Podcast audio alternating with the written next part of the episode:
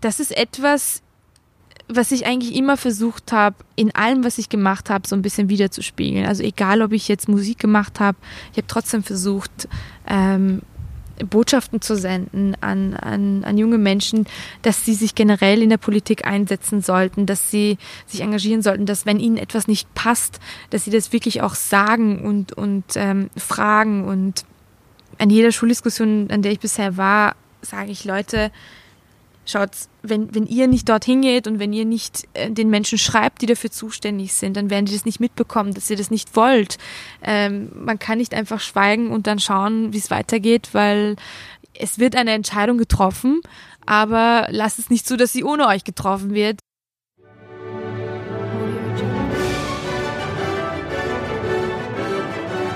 Herzlich willkommen bei Wer jetzt? Mein Name ist Philipp Weritz und das ist ein Podcast von Demokratie 21. Wir stellen uns hier vor allem eine Frage. In welcher Demokratie wollen wir leben? Ein Gespräch mit all jenen, die sehr praktisch an der Stärkung und Entwicklung von Demokratie arbeiten. In den kommenden Wochen findet hier ein Schwerpunkt über Europa statt. Wie können wir Europa von Grund auf neu denken? Mit Menschen aus Wirtschaft, Kultur, Zivilgesellschaft Wissenschaft, Startups und vielen mehr. Den Beginn macht Nini Ziklauri. Sie ist Aktivistin, ehemalige Schauspielerin und kandidiert für die Wahlen zum Europaparlament. Ein Gespräch über ihre vielen Heimaten, Identität und was man als einer von 500 Millionen Menschen auf diesem Kontinent bewirken kann. Ich wünsche viel Vergnügen.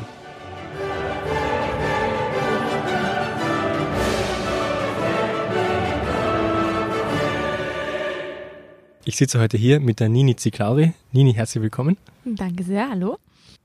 In deine Lebensgeschichte kann man nicht viel mehr Europa quetschen. Du mhm. bist in Georgien geboren, in Ungarn aufgewachsen, in Deutschland aufgewachsen, lebst jetzt in Wien, engagierst dich als Europaaktivistin, mhm. kandidierst jetzt für die NEOS zur EU-Parlamentswahlen. Warum so viel Europa? Puh. Warum so viel Europa? Das hat was mit meiner persönlichen Geschichte zu tun. Also ich bin halt in, frühe, äh, in den frühen 90ern mit meiner Familie quasi aus Georgien geflüchtet wegen des ähm, Bürgerkrieges damals. Und ähm, wir sind dann nach Ungarn gegangen. Damals war ich noch ganz klein, aber ich habe all diese Sachen noch ähm, genau mitbekommen, ähm, wie es gewesen ist, von einem ähm, kriegerischen oder bürgerkriegsähnlichen Zustand Land mal äh, in ein Land zu kommen, wo es halbwegs sicher ist nur damals war Ungarn noch nicht in der EU, aber man hat schon ganz deutliche Unterschiede gespürt ähm, von Ost nach West. Und ähm, nach sieben Jahren Ungarn-Aufenthalt sind wir dann wieder als Familie zurückgekehrt nach Georgien. Das war dann noch schwieriger für mich, also quasi von dieser modernen, ähm, hochentwickelten, äh, auch technologisch hochentwickelten Gesellschaft und sicheren Gesellschaft wieder in ein postsowjetisches Land zu gehen. In einem Land, wo ich im Feuerholz in die Schule schleppen musste, damit mhm. es warm ist. Ähm, und es gab keine dichten Fenster und der Qualm ist zurück in die Klassenzimmer gekommen und man mhm. konnte die Lehrer nicht sehen. Also das, das war echt, äh, es waren Situationen, es gab keinen Strom, kein Wasser. Man musste ganz lang laufen, bis man quasi das Wasser an der Quelle hatte, bis man es nach Hause trägt und solche Sachen kennt man hier eigentlich gar nicht. Und dann bin ich Anfang der 2000er, äh, also 2002 um genau zu sagen, ähm, nach Osnabrück gegangen mit meinen Eltern, die in der Zwischenzeit quasi in Tiflis studiert haben, auch ähm, Deutsch studiert haben und dann ähm, die Möglichkeit bekommen haben, in Osnabrück im Magister zu machen und haben uns äh, quasi mich und meinen kleinen Bruder Sack und Pack mit nach Deutschland mitgenommen mhm. und äh, da hat sich diese Chance für uns eröffnet, überhaupt ähm, eine europäische Bildung zu haben äh, und eine Chance auf ein besseres Leben. Fassen wir es so zusammen. Und ähm, das ist was ganz Besonderes. Das haben nicht viele Menschen so genossen. Für mich ist dann immer wieder einfach sichtbar und spürbar gewesen, was es bedeutet, äh, von einem Land, von einem nicht-europäischen Land, von einem nicht-EU-Land äh, in ein anderes zu wechseln. Und ich, natürlich hat man sich dann als junges Mädchen die Fragen gestellt, wieso kann ich das, was ich hier habe, äh, hier in Osnabrück oder hier in, in Budapest äh, quasi nicht auch in, in Georgien haben? Warum ist es so schwer, das ähm, dort auch nicht ähm, fließendes Wasser fließt, dass, dass, man nicht dort auch Polizisten vertrauen kann mhm. und, im, und einen Rechtsstaat hat. Und ähm, irgendwie haben mich diese Fragen durch meine Kindheit auch mitverfolgt, vor allem weil es auch im Familientisch immer viel diskutiert wurde. Und ähm, als Jugendliche war es eigentlich immer mein Traum, so Richtung äh, Schauspiel zu gehen und was Künstlerisches zu machen. Und ähm, ich konnte meinen Traum auch wahr machen in Deutschland. Ich habe ganz viel gemacht in dem Bereich. Und irgendwann hat sich so die, die Möglichkeit ergeben, äh, durch, durch mein, mein schauspielerisches ähm, Engagement quasi mal die Bundeskanzlerin, also äh, Angela Merkel damals zu treffen 2008. Und das war unmittelbar äh, ein paar Wochen vor dem NATO-Gipfel in Bukarest. Mhm. Und ähm, für Georgien, also so habe ich das immer quasi als Kind auch mitbekommen, ähm, war es für die dort lebenden Menschen immer eine Frage der Sicherheit und eine Frage der Zukunft, ähm, man konnte sich entweder aussuchen, äh, sich pro-westlich auszurichten. Das bedeutet ähm, irgendwann eine Integration in die EU, aber auch äh, näher an die NATO, ja. damit man einfach diese Sicherheit und Unabhängigkeit garantieren kann, was heute nicht gegeben ist und auch damals nicht ähm, und auch nicht in 2008. Und ich habe mir gedacht, das wäre doch mal ein gutes Zeichen, auf sie zuzugehen und die Kanzlerin zu fragen, ob sie nicht äh, beim NATO-Gipfel ein gutes Wort für Georgien einlegen kann. Schön formuliert. Das war, äh, das war sehr, sehr überraschend. Also es sollte eigentlich ein Kennenlernen sein, offizielles, und es gab auch viel Medientumult und ähm, sie war total überrascht äh, von einem 15-jährigen Mädchen damals ähm, so eine Forderung zu, zu hören. Ähm, aber das ist einfach, ich glaube, jedes andere georgische Kind hätte damals dasselbe gemacht, weil, weil es eine Frage ist, die tief sitzt. Das war das erste Mal, wo ich da wirklich sehr nah an der Politik gewesen mhm. bin, aber ähm, mir kam es eigentlich eher wie so ein Vier-Augen-Gespräch vor. Und ich dachte, eigentlich ist es ja gar nicht so schlimm, sich für etwas einzusetzen. Ähm, was dann passiert ist, ist eben ein paar Monate darauf hat meine Familie spontan beschlossen, einfach mal wieder Georgien zu besuchen im Urlaub, beziehungsweise die Verwandten mal wieder zu sehen nach 2002. Äh, vor allem, weil wir gehört haben, dass es viele Reformen in der Zwischenzeit gab, dass die Schulen verbessert worden sind, dass, ähm, dass jetzt die Infrastruktur ausgebaut ist und ähm, ich konnte es kaum erwarten, das mit meinen eigenen Augen zu sehen. Ähm, und wir sind im August eingereist das war so circa der 4., 5. August. Und dann hieß es auf einmal, ja, der Krieg ist ausgebrochen, äh, die Grenzen sind gesperrt, die Flughäfen funktionieren nicht mehr. Ähm, und wir saßen dann erstmal fest und ähm, konnten nicht mehr weg. Und wir wussten irgendwie auch nicht, was passiert jetzt, wird das jemals enden? Äh, und wir haben große Angst gehabt, dass, dass wir es nicht mehr rausschaffen, mhm. beziehungsweise dass ähm, mein Vater und mein Bruder dann auch irgendwie irgendwie verpflichtet werden und sind ähm, noch georgische Staatsbürger gewesen. Und naja, dann haben meine, meine Tante und mein Onkel beschlossen, uns in Tiflis abzuholen mit dem Auto. Sie sind von ähm, Westen nach Osten gefahren wie weit in ist Georgien. Das ist äh, so wie mm, Innsbruck, Wien, wenn ich mich jetzt nicht irre, vielleicht ein bisschen kürzer. Aber durchaus eine Distanz. das Land wird durch eine Gebirgskette getrennt diese Verbindungsbrücke zwischen Ost und West wurde gesprengt. Und das heißt, wir mussten deswegen durch ein Gebiet fahren, was direkt durch das Epizentrum geht, mhm. äh, um überhaupt nach Westen zu kommen, um dann über die Grenze, über die Türkei nach Istanbul zu kommen, um dann quasi nach Europa zu fliegen. Naja, und das war dann die Höllenfahrt schlechthin. Also da, das war pures Glück, dass wir das überhaupt überlebt haben. Ähm, Damals saßen wir hinten im Auto. Äh, die Scheiben wurden komplett zerschossen. Mein, mein Bruder hat sich an meinen Arm geklammert. Ähm, der war damals noch ähm, elf oder so. Und ähm, ich habe meine Digitalkamera hergenommen und habe mir gedacht, wenn ich das überlebe, dann habe ich wenigstens irgendwie Aufnahmen, wie es hier gewesen ist und will das erzählen. Und ähm, ja, dann sind wir mitten durch heruntergeworfenen Bomben auf der Autobahn und durch Soldaten und durch ähm, Feuer und ähm, Hitze durchgefahren und keine Ahnung, wir sind das letzte Auto gewesen, was es über diese Grenze geschafft hat. Mhm.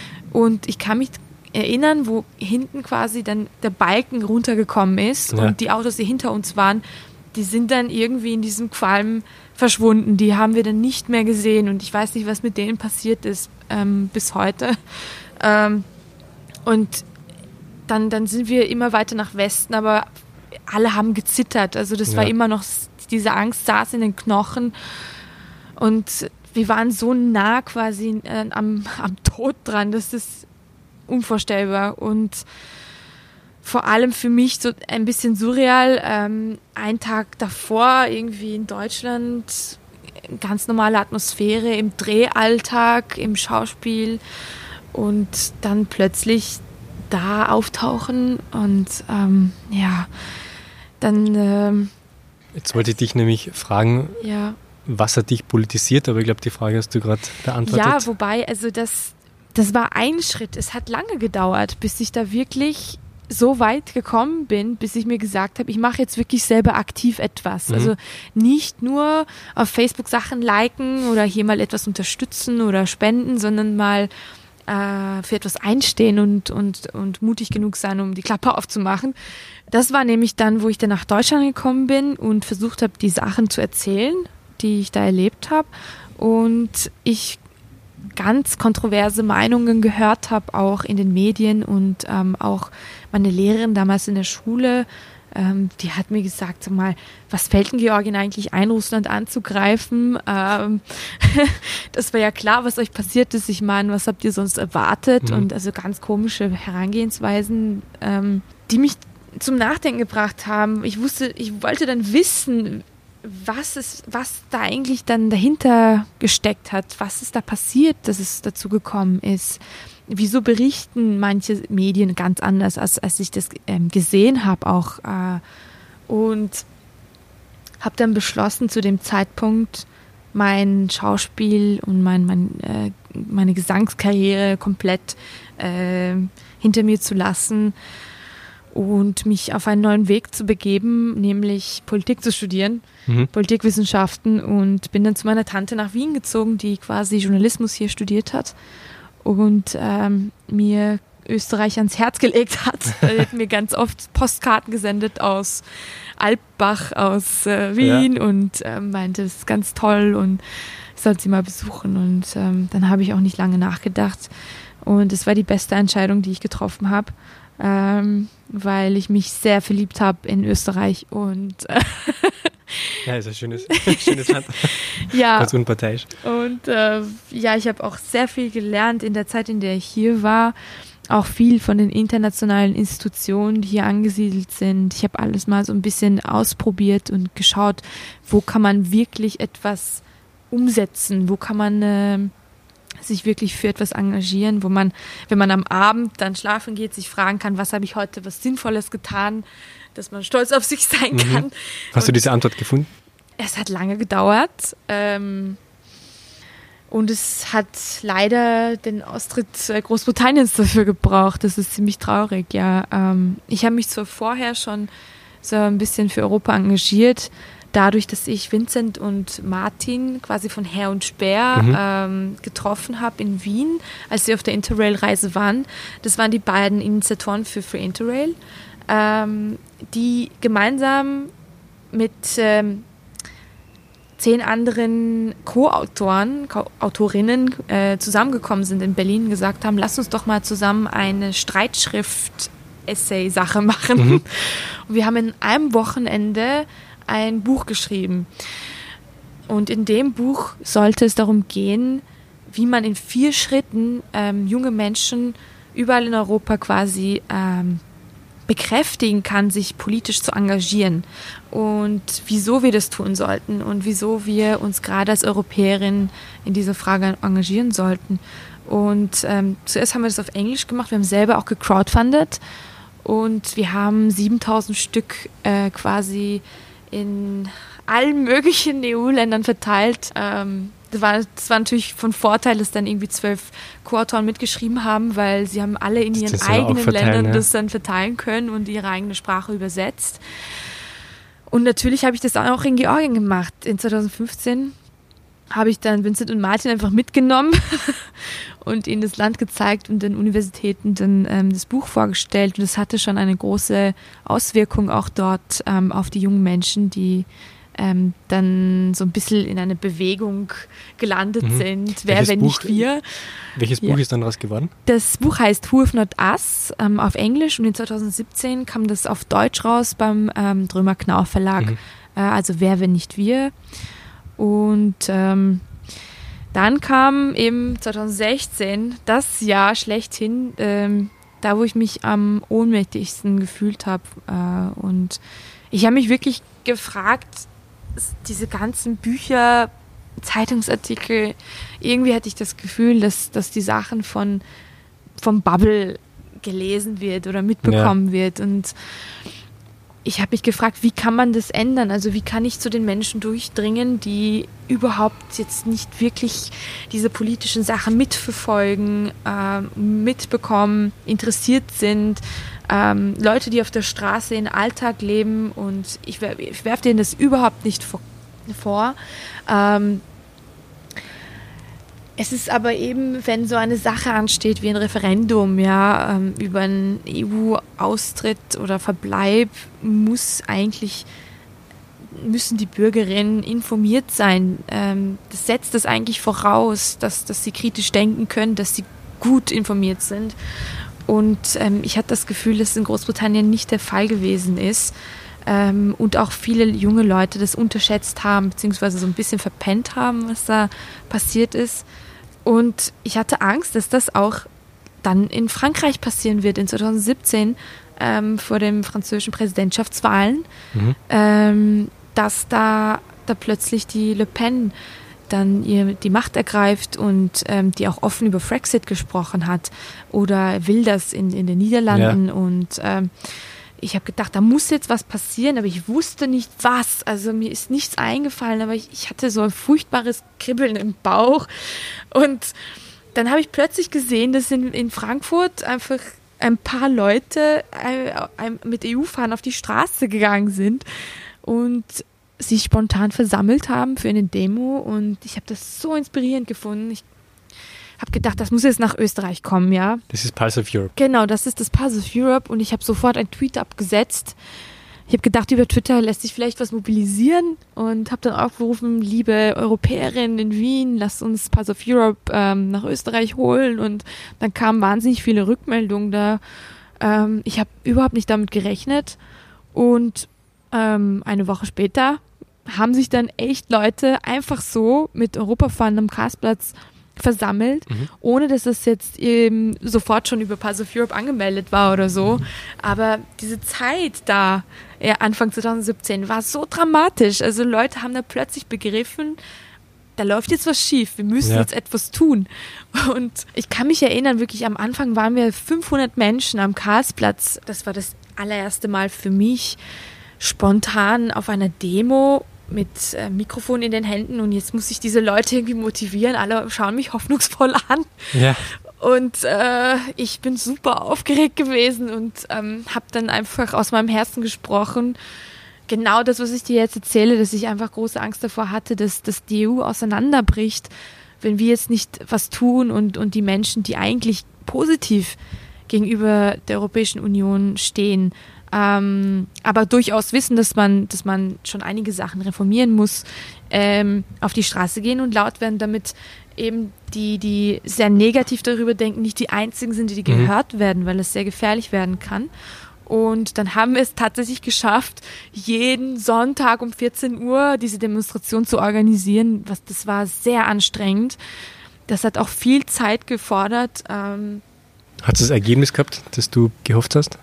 Auf jeden Fall. Also das, man hat gemerkt, es sind immer mehr Städte dazugekommen. In Österreich war es in fünf Städten ähm, und es sind insgesamt 180 Städte dann geworden und insgesamt waren circa 65.000 Menschen für Europa auf der Straße mhm. in der EU, aber auch äh, in Nicht-EU-Ländern und das hat schon eine Auswirkung gehabt. Ich glaube, dass, dass die Menschen dann sichtbar auf Straßen gesehen haben, wow, es gibt, es gibt es. Also Leute, die positiv gegenüber ähm, diesem Projekt quasi äh, stehen. Man kann das auch sehen, dass, dass die Zustimmung auch gewachsen ist, dass das einigermaßen gut geklappt hat, dass dann in den Ländern äh, Menschen mobilisiert worden sind, äh, wählen zu gehen. Wir haben auch Aktionen gemacht, transnational, mhm. Äh, weil wir gesagt haben, diese transnationale Solidarität ist super wichtig. Ähm, nicht nur, dass wir das in unseren eigenen Ländern machen, ähm, allein aus dem Gedanken heraus, wenn, wenn etwas in, in einem anderen EU-Land schief geht, dann tragen wir auch so ein bisschen die Folgen davon mit. Das heißt, wir sind füreinander verantwortlich und wir mussten auch den Franzosen solidarisch beistehen und haben ihnen SMS gesendet. Äh, wir haben Leute befragt, ob sie irgendwelche Verwandten oder Freunde haben und sie aufmerksam zu machen. Mhm. Habt ihr schon gewählt? Äh, am Sonntag ist die Wahl los. und irgendwie hat es dann geklappt. Aber, jetzt kommt das Aber, nachdem die Wahlen vorbei waren und es so schien, als wäre das Schlimmste überwunden, gingen die Zahlen ganz stark zurück von dieser Demo weil äh, die Menschen gedacht haben, jetzt haben wir also jetzt haben wir ja eh irgendwas hinbekommen. Passt schon. Passt schon. Und seitdem sind dann wirklich nur die, die motiviertesten da und, und machen es weiter. Aber es ist sehr weiter, dass es trotzdem immer noch existiert und immer noch sichtbar ist, weil mhm. wir sind noch lange nicht da angekommen, dass das alles in Ordnung ist. Und ähm, die nächsten Wahlen werden wieder kommen und die Probleme die wir in der EU haben, die existieren immer noch weiterhin und ähm, solange die nicht gelöst werden, wird, wird sowas wie Pulse of Europe einfach benötigt. Ähm, man braucht diesen neutralen Boden, um zusammenzukommen und ähm, gemeinsam über die EU zu diskutieren. Was hast du denn gelernt aus der Gründung von Pulse of Europe Austria? Wie schön es sein kann, mit Menschen, die man nicht kennt, äh, sich über Themen wie Europa und Zukunft Europas, was eigentlich gleichzeitig auch unsere Zukunft ist, zu unterhalten. Äh, wie viel man auch von der älteren Generation lernen kann. Also es waren tatsächlich drei Generationen am Platz. Da haben Leute erzählt, wie es früher gewesen ist mit den Grenzbalken, was, was heute eigentlich junge Leute gar nicht mehr kennen. Ähm, auch, auch Währungen und, und so Probleme irgendwie beim Geld äh, umtauschen, wechseln, mhm. was weiß ich. Ähm, Gibt es halt gar nicht mehr. Das, das Reisen, also ich habe das mal mitbekommen damals in, in Ungarn, wo wir auch mit dem Auto mal herumgereist sind, dass es diese Grenzbalken äh, gegeben hat und dass wir lange, lange Stunden lang anstehen mussten da, bis endlich unser Auto drankam und wir dann reingelassen worden sind. Und äh, mir wurde dann erst so wirklich ähm, als Jugendlicher klar, dass das dann nicht mehr existiert hat, als ich dann nach Deutschland kam und, und dass sich so einiges verändert hat. Aber ich habe das auch irgendwie für selbstverständlich genommen. Ähm, ganz ehrlich, weil, weil einfach im Alltag solche Themen total verschwinden und mhm. in der Schule, und ich habe in meinem Leben elf Schulen gewechselt in der Zeit, in der ich äh, die Länder gewechselt habe, ja. Ich habe in keine der Schulen äh, irgendwie diese politische Bildung, die man eigentlich als Schülerin braucht, ähm, erhalten, also außerhalb von welche EU-Institutionen gibt es. Aber warum ist diese, dieses europäische Projekt so wichtig? Ähm, warum sollte man sich dafür engagieren? Warum sollte man wählen gehen? Also so, solche Fragen, die zurzeit sehr wichtig sind, wurden nie aufgegriffen. Und ähm, auch solche Planspiele, die veranstaltet worden sind, haben eher dazu beigetragen, dass ich das eher langweilig fand und zu kompliziert das System äh, in, in Brüssel, als dass ich jetzt ähm, eine engagierte EU-Aktivistin geworden ja. wäre. Ja, das ist dann erst gekommen, als ich ähm, als ich erfahren habe äh, durch Gespräche, durch auch Erfahrung mit Freunden, die reisen, durch ähm, durch mein Studium und äh, leider Gottes auch eben durch diese Negativbeispiele mit Großbritannien, was das eigentlich bedeutet, äh, in der EU zu leben. Äh, was ich sonst von Pass of Europe gelernt habe, ähm, es ist gut, mal ins kalte Wasser zu springen. Äh, ich habe vorher nie demonstriert und auch nicht gedacht, dass ich das machen würde. Und ich hatte auch Angst davor irgendwie. Also das, ich hatte irgendwie ein ganz anderes Bild davon. Und als ich das dann gemacht habe und ähm, mit den Menschen gesprochen habe, habe ich irgendwie diese Ängste überwinden können. Und irgendwann bin ich auf den Geschmack gekommen. So nach dem vierten, fünften Mal konnte ich dann nicht mehr anders. Dann bin ich schon süchtig geworden nach, nach äh, Menschen motivieren und begeistern und aufklären. Und ähm, ich habe dann gemerkt, wie viel Verantwortung auch äh, in unseren Händen liegt.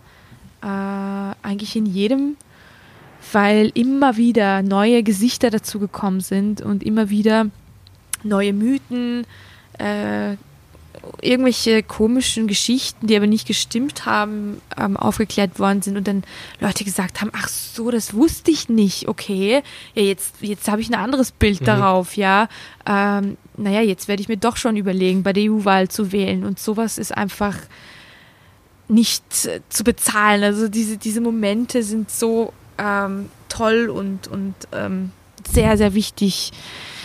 Da weiß man einfach, dass man seinen Job gemacht hat. ja. Mit dem ganzen Wissen, was du als Europäerin, als Politikwissenschaftsstudentin hast, mit deiner Pulse of Europe-Erfahrung, wie würdest du Europa von Grund auf neu denken?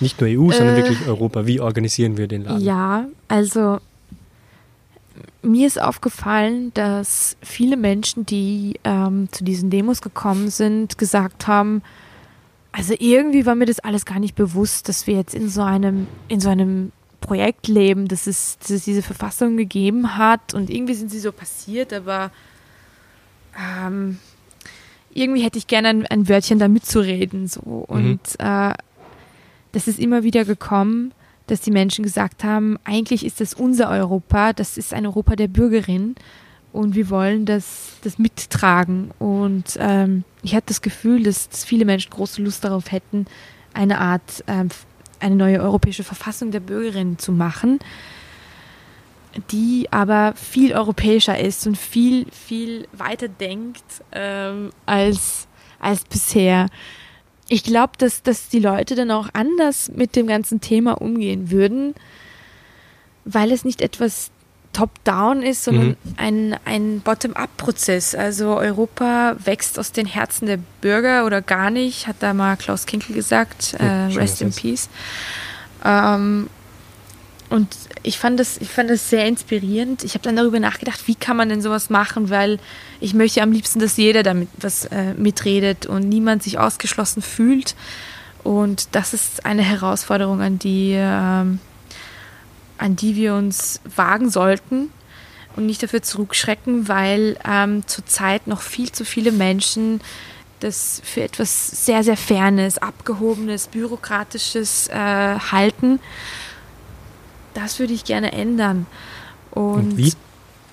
Gib mir eine Maßnahme, ganz konkret. Es ähm, wurde vorgeschlagen, zum Beispiel jetzt von Macron, ähm, was ich ziemlich interessant finde, dass man so eine große Versammlung mal herbeiführt. Ähm, ich fände es toll, wenn es, wenn es Märsche geben würde, zum Beispiel in jedem europäischen Land zu einem bestimmten Tag oder in einer Woche, äh, wo, wo Leute sich wirklich ganz konkret dafür zusammenschließen, ähm, einen Europamarsch zu machen, um einen, einen neuen gemeinsamen ähm, Fundam ein Fundament aufzubauen. Mhm. Und bei diesem Prozess ähm, so viele zivilgesellschaftliche Vereinigungen, ähm, Vertreter der verschiedenen Länder oder Regionen einzubringen äh, und dann wirklich an, an so einem Text zu arbeiten, ja, und ähm, dann darüber die Leute abstimmen zu lassen. Also sowas ähnliches mhm. hätte ich mir gedacht. Ähm, Klingt ambitioniert. Das, ja, das kann nicht von heute auf morgen passieren, aber ich hätte es für ziemlich sinnvoll, äh, weil ich glaube, dass, dass das einiges im Denken der Menschen verändern würde und mhm. das ganze Projekt von einem anderen Licht gesehen wird, vielleicht von einem menschlicheren Blick.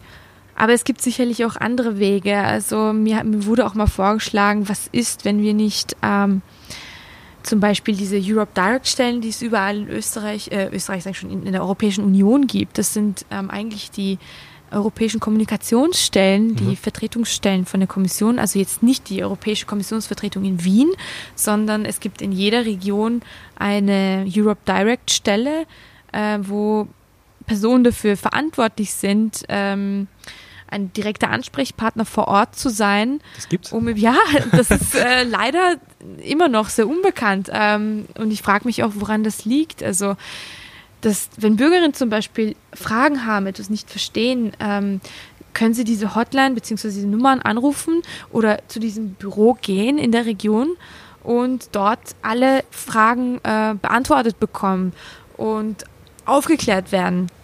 Und eigentlich sollten auch diese Europe Direct Stellen draußen sichtbar sein und, ähm, und immer wieder Leute informieren, was ist denn jetzt aktuell passiert in dieser Woche, was ist gerade wichtig, welche Entscheidung wurde gerade getroffen, wofür kämpft, kämpft die Europäische Union zurzeit. Ähm, und dass diese Kommunikationsstellen, ob man die nicht ein bisschen ähm, ähm, auffrischt und, und, und reformiert und ob man da nicht wirklich versucht, gezielt und aktiv auf die Bürgerinnen auch zuzugehen und zu sagen, ihr habt jetzt die Möglichkeit, eure Gedanken zusammenzutragen äh, in einem Prozess. Ähm, und dass man anhand von, von Fragebögen oder eben offenen Fragen ähm, die Sachen auswertet in den Regionen und dann zusammenbekommt, was ist denn jetzt das, was die Bürgerinnen wollen für die Zukunft Europas oder was, was liegt ihnen am Herzen, was, was jetzt reinkommen sollte in das neue Fundament. Mhm. Und äh, das wäre auch ein etwas, was äh, sehr breit ähm, ähm, aufgesetzt werden könnte. Und es ist einfach nur eine Sache des, des Wollens und es braucht einfach motivierte und engagierte äh, Leute, die sich dahinter klemmen, ja. Ähm. Ähm, ich würde gerne bei dem Thema noch kurz bleiben und ja. dir die, die letzte, dritte große Frage stellen. Nehmen wir an, du bist Kommissionspräsidentin, du hast den Rat und das Parlament hinter dir und du kannst dir ein Gesetz aussuchen, das ab morgen gilt. Ja. Was hättest du gerne? Mir liegt eigentlich ähm, Klimaschutz sehr am Herzen. Hm. Zurzeit ähm, hat es wirklich Priorität bei mir. Ähm, wenn ich könnte, würde ich sehr gerne das Ziel verfolgen, bis 2050 einfach die CO2-Emissionen auf Null zu senken. Mhm. Aber bis wir bis dahin kommen, muss ja auch äh, geschaut werden, wie schaffen wir es überhaupt, dass wir Alternativen bekommen, sodass wir da wirklich hinkommen. Ja, wir können nicht von einem Tag auf den anderen alles verbieten und, und plötzlich Dieselautos und so verbieten, aber diese CO2-Steuer zum Beispiel, also äh, fände ich schon sehr wichtig, innerhalb der EU. Ähm, man könnte auch dadurch das Geld in, in viel mehr Innovation und ähm, in Bildung reinstecken, was dann zusammenkommt. Einfach, dass das EU auch selber in der Lage ist, ein eigenes Budget zu haben, um Sachen umzusetzen. Genauso wie Ausbau von den Regionen, weil ich, weil ich merke, dass ähm, viele von meinen Freunden in ganz anderen Umständen leben. Also das mit dem Internet und äh, mit dem äh, mit der Mobilität ist keine Selbstverständlichkeit überall in Europa. Ja, generell würde ich wahnsinnig gerne was in dieser Kommunikation äh, verbessern. Das ist, glaube ich, die schwierigste Frage von allen. Also wie kann man, wie kann man die Kommunikation zwischen der Europäischen Union und dem Bürger einfach viel effizienter, schneller und, und, und besser direkter. machen, direkter machen. Äh, das ist eben ein Argument, was man oft hört, dass die EU prinzipiell einen guten Job macht, aber sie sind grauenhaft im Kommunizieren. Sie sind grauenhaft, ja. Und ähm, das war so, ich, ich, war vor ein paar Wochen in Brüssel, da gab es so eine Konferenz, da wurden ganz viele junge Menschen aus, ähm, aus der EU eingeladen. Und wir haben die Möglichkeit gehabt, mit den Verantwortlichen von der Kommission zu reden, wie es ihm geht dabei, wenn da quasi Pressekonferenzen sind und wenn da mal was Neues kommt von der mhm. Kommission. Und er hat gesagt, jedes Mal, wenn wir etwas sagen, ist ähm, Interesse von, von den Medien groß, Probleme immer ganz groß darzustellen, ganz groß darüber zu berichten, aber wenn, wenn gute Sachen passieren, will keiner darüber berichten. Hm. Und er sieht das als, als ganz großes Problem, weil es passieren so viele gute Sachen, aber man könnte sagen, es ist, es ist zu unsexy für die Medien. Und das, ähm, das ist ja. ein Problem. Also das Vielleicht ist es ein, ein guter Weg, mal äh, darin zu investieren, dass in den Schulen ähm, besser aufgeklärt wird darüber, welchen, welchen Medien mal quasi vertraut, äh, so ein bisschen Aufklärung, was Fake News betrifft, ähm, dass man lernt, einfach kritisch zu denken in den Schulen. Ähm, das habe ich zum Beispiel auch nie in meinen Schulen erlebt, dass mir jemand gesagt hätte, Leute, nicht alles, was im Internet steht oder was ihr liest, ist die Wahrheit. Ähm, ja, liest, äh, holt euch mehrere Quellen, schaut drauf, von wem das kommt. Das, das sind so wichtige Sachen, äh, die die Kinder heute, heutzutage wissen müssen. Gut, ich habe noch eine abschließende Frage, diesmal ja. wirklich der Abschluss. Wo siehst du deine Identität? Weil du hast Georgien, Deutschland, Ungarn, Österreich, Schauspiel, Gesang, Politikwissenschaft, EU-Parlament, wo du jetzt hin willst? Sagen wir es so, ähm, seit dieser Kriegserfahrung ähm, habe ich mir vorgenommen, mich für Freiheit, mich für Sicherheit und, und, und ähm, auch die Unabhängigkeit meines Landes, die unmittelbar damit zusammenhängt, wie gut es der EU geht, einzusetzen. Also wenn es Europa schlecht geht, geht es auch den Nachbarländern super schlecht. Der Ukraine, Georgien, also Ländern, die das Pech haben, einfach ähm, an der Grenze zu, zu Russland zu leben. Und das ist etwas, was ich eigentlich immer versucht habe, ähm, in allem, was ich gemacht habe, so ein bisschen wiederzuspiegeln. Also egal, ob ich jetzt Musik gemacht habe, ich habe trotzdem versucht, ähm, Botschaften zu senden an, an, an junge Menschen, dass sie sich generell in der Politik einsetzen sollten, dass sie sich engagieren sollten, dass wenn ihnen etwas nicht passt, dass sie das wirklich auch sagen und, und ähm, fragen. Und an jeder Schuldiskussion, an der ich bisher war, sage ich Leute, schaut, wenn, wenn ihr nicht dorthin geht und wenn ihr nicht äh, den Menschen schreibt, die dafür zuständig sind, dann werden die das nicht mitbekommen, dass ihr das nicht wollt. Ähm, man kann nicht einfach schweigen und dann schauen, wie es weitergeht, weil es wird eine Entscheidung getroffen, aber lasst es nicht zu, dass sie ohne euch getroffen wird. Und ich versuche all diese Aktivitäten auch ein bisschen zu bündeln. Also ich sehe das auch nicht im Widerspruch zueinander, äh, ich kann gleichzeitig politisch engagiert sein und mich darum kümmern, dass man Europa weiterentwickelt, dass man es zu einem besseren Ort macht und dass man es ähm, menschlicher macht und dass es überhaupt eine Zukunft hat, aber gleichzeitig auch andere Arten zu suchen, wie man mit den Menschen kommuniziert. Und ähm, was das Gute an dem Künstlerischen ist, also mit Musik erreichst du einfach Menschen auf einer Metaebene, also mhm. Botschaften, die du vielleicht so nicht kommunikativ äh, formulieren kannst, ähm, mit Unterhaltungen. Du schaffst es einfach Botschaften, ähm, dass sie, dass sie ins Herz der Menschen gelangen. Ja, so kitschig, äh, es klingt, die Emotionen. Es, es, klingt kitschig, aber das ist so. Die U2 hat es ja versucht, ähm, die Band quasi, die sind ja auf Tour gegangen und das, das mit Großbritannien geht denen schon unter die Haut. Und sie haben einfach auf der Tour eine riesengroße EU-Fahne mhm. abgebildet und With or Without You gesungen. Und das, das ist eine Riesenbotschaft. Und dann so viele Menschen zu sehen, die dann dazu weinen, also das, das kriegt kein Politiker ja. hin. Und Hoffentlich es, nicht. Es, es hat eine große Auswirkung. Und ich würde einfach gern diese Empfehlung auch an alle Leute abgeben, bevor man über andere Leute vor, also Vorurteile hat und zu schnell urteilt, ähm, egal ob das jetzt über Macron ist oder über andere Politiker, erstmal anhören, nachdenken, ist da irgendwas dran, könnte man da was machen? Und ähm, wenn es etwas gibt, was man weiterentwickeln kann, einfach nehmen und machen. Und ähm, nur so können wir wirklich was, was schaffen und vorankommen, weil die Zeit drängt. Und ähm, wenn man sich umschaut, USA und China, ähm, die sind da, die kann man nicht ausblenden und ähm, Österreich allein kann diese globalen Fragen nicht, nicht bewältigen und China ist schon viel, viel weiter in Innovationen, in, in, in grünen Innovationen und generell in Technologie und also da könnte Europa eigentlich viel mehr nachlegen. Es liegt einfach nur daran, die Menschen endlich mal an einem Tisch zusammenzubekommen und ihnen zu sagen, Leute, entweder wir machen das jetzt gemeinsam und wir schaffen das oder gar nicht. Sehr schöner Satz zum Ende. Danke für das Gespräch. Sehr gerne. Das war eine Folge von Wer jetzt? Einem Podcast von Demokratie 21.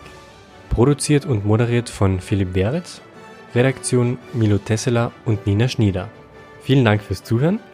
Neue Gäste und Feedback gerne an die Adresse podcast.demokratie21.at. Bis zum nächsten Mal.